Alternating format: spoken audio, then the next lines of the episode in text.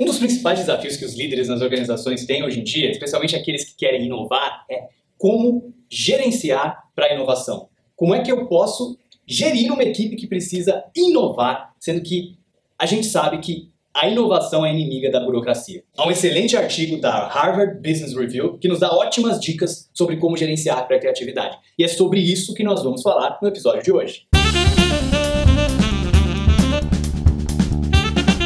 Nós já falamos várias vezes o quão importante, eu não posso deixar de enfatizar, que é nós estarmos constantemente pensando em como inovar as nossas empresas para que a gente possa sobreviver num mundo tão complexo e cheio de mudanças como nós vivemos hoje em dia. Mas um dos principais desafios que temos é geralmente como gerenciar, como gerir uma equipe que precisa inovar. Uma coisa importante para você saber é que a burocracia é um dos principais inimigos da inovação. Se você parar para pensar naquelas empresas que são altamente inovadoras, que constroem coisas que são muito diferentes, elas têm certas coisas em comum. E uma das coisas que, se você parar para pensar, está sempre presente, é justamente a liberdade que as pessoas têm de criar, de tentar, porque para inovar a gente precisa tentar muito.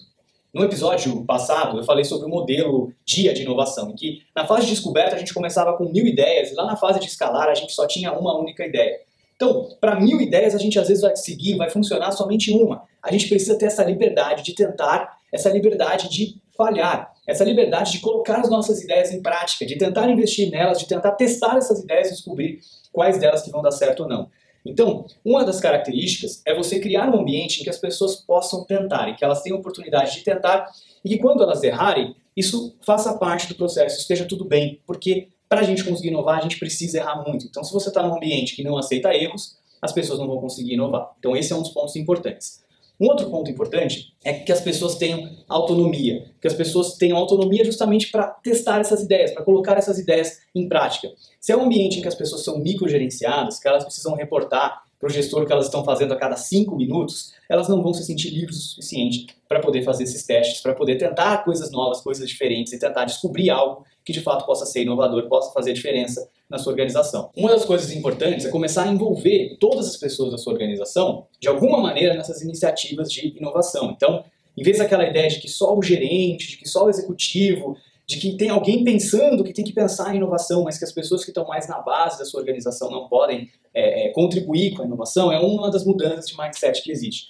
É claro que existem negócios e negócios, contextos e contextos, mas, em regra geral, você precisa envolver mais pessoas e deixar de tentar pensar na inovação como algo que você, como gestor, tem que fazer. A inovação tem que ser uma atividade conjunta, uma atividade que você envolve a sua equipe, que você envolve mais pessoas para te ajudar, uma atividade colaborativa. Aí você vai me dizer, mas eu preciso gerenciar, eu preciso ter processos, eu preciso ter controles. Tudo bem, é verdade, mas a questão é que na hora de ter as ideias não é o momento certo para começar a colocar esses controles, para começar a colocar esses processos todos. Então, uh, um produto, um serviço, ele vai ter fases diferentes. Na fase que você está criando, que você está tentando conceituar, que você está tentando surgir com uma ideia nova, com uma inovação, não é o momento de ter tantos controles assim.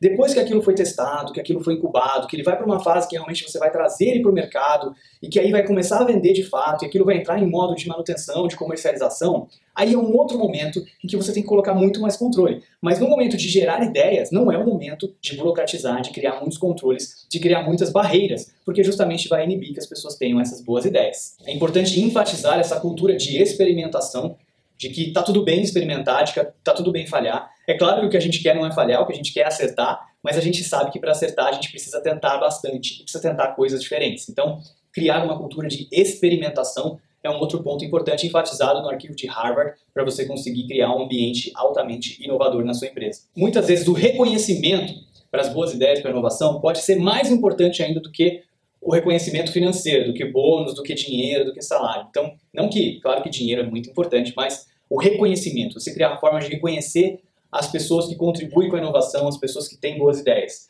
Na 3M, eles têm um prêmio para inovação.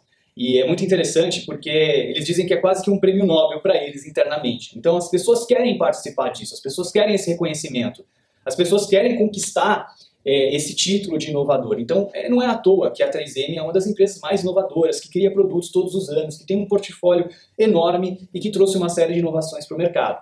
É uma empresa que tem tempo para que as pessoas trabalhem em inovação, que, que todo mundo na empresa praticamente tem um percentual de tempo para trabalhar em projetos de inovação.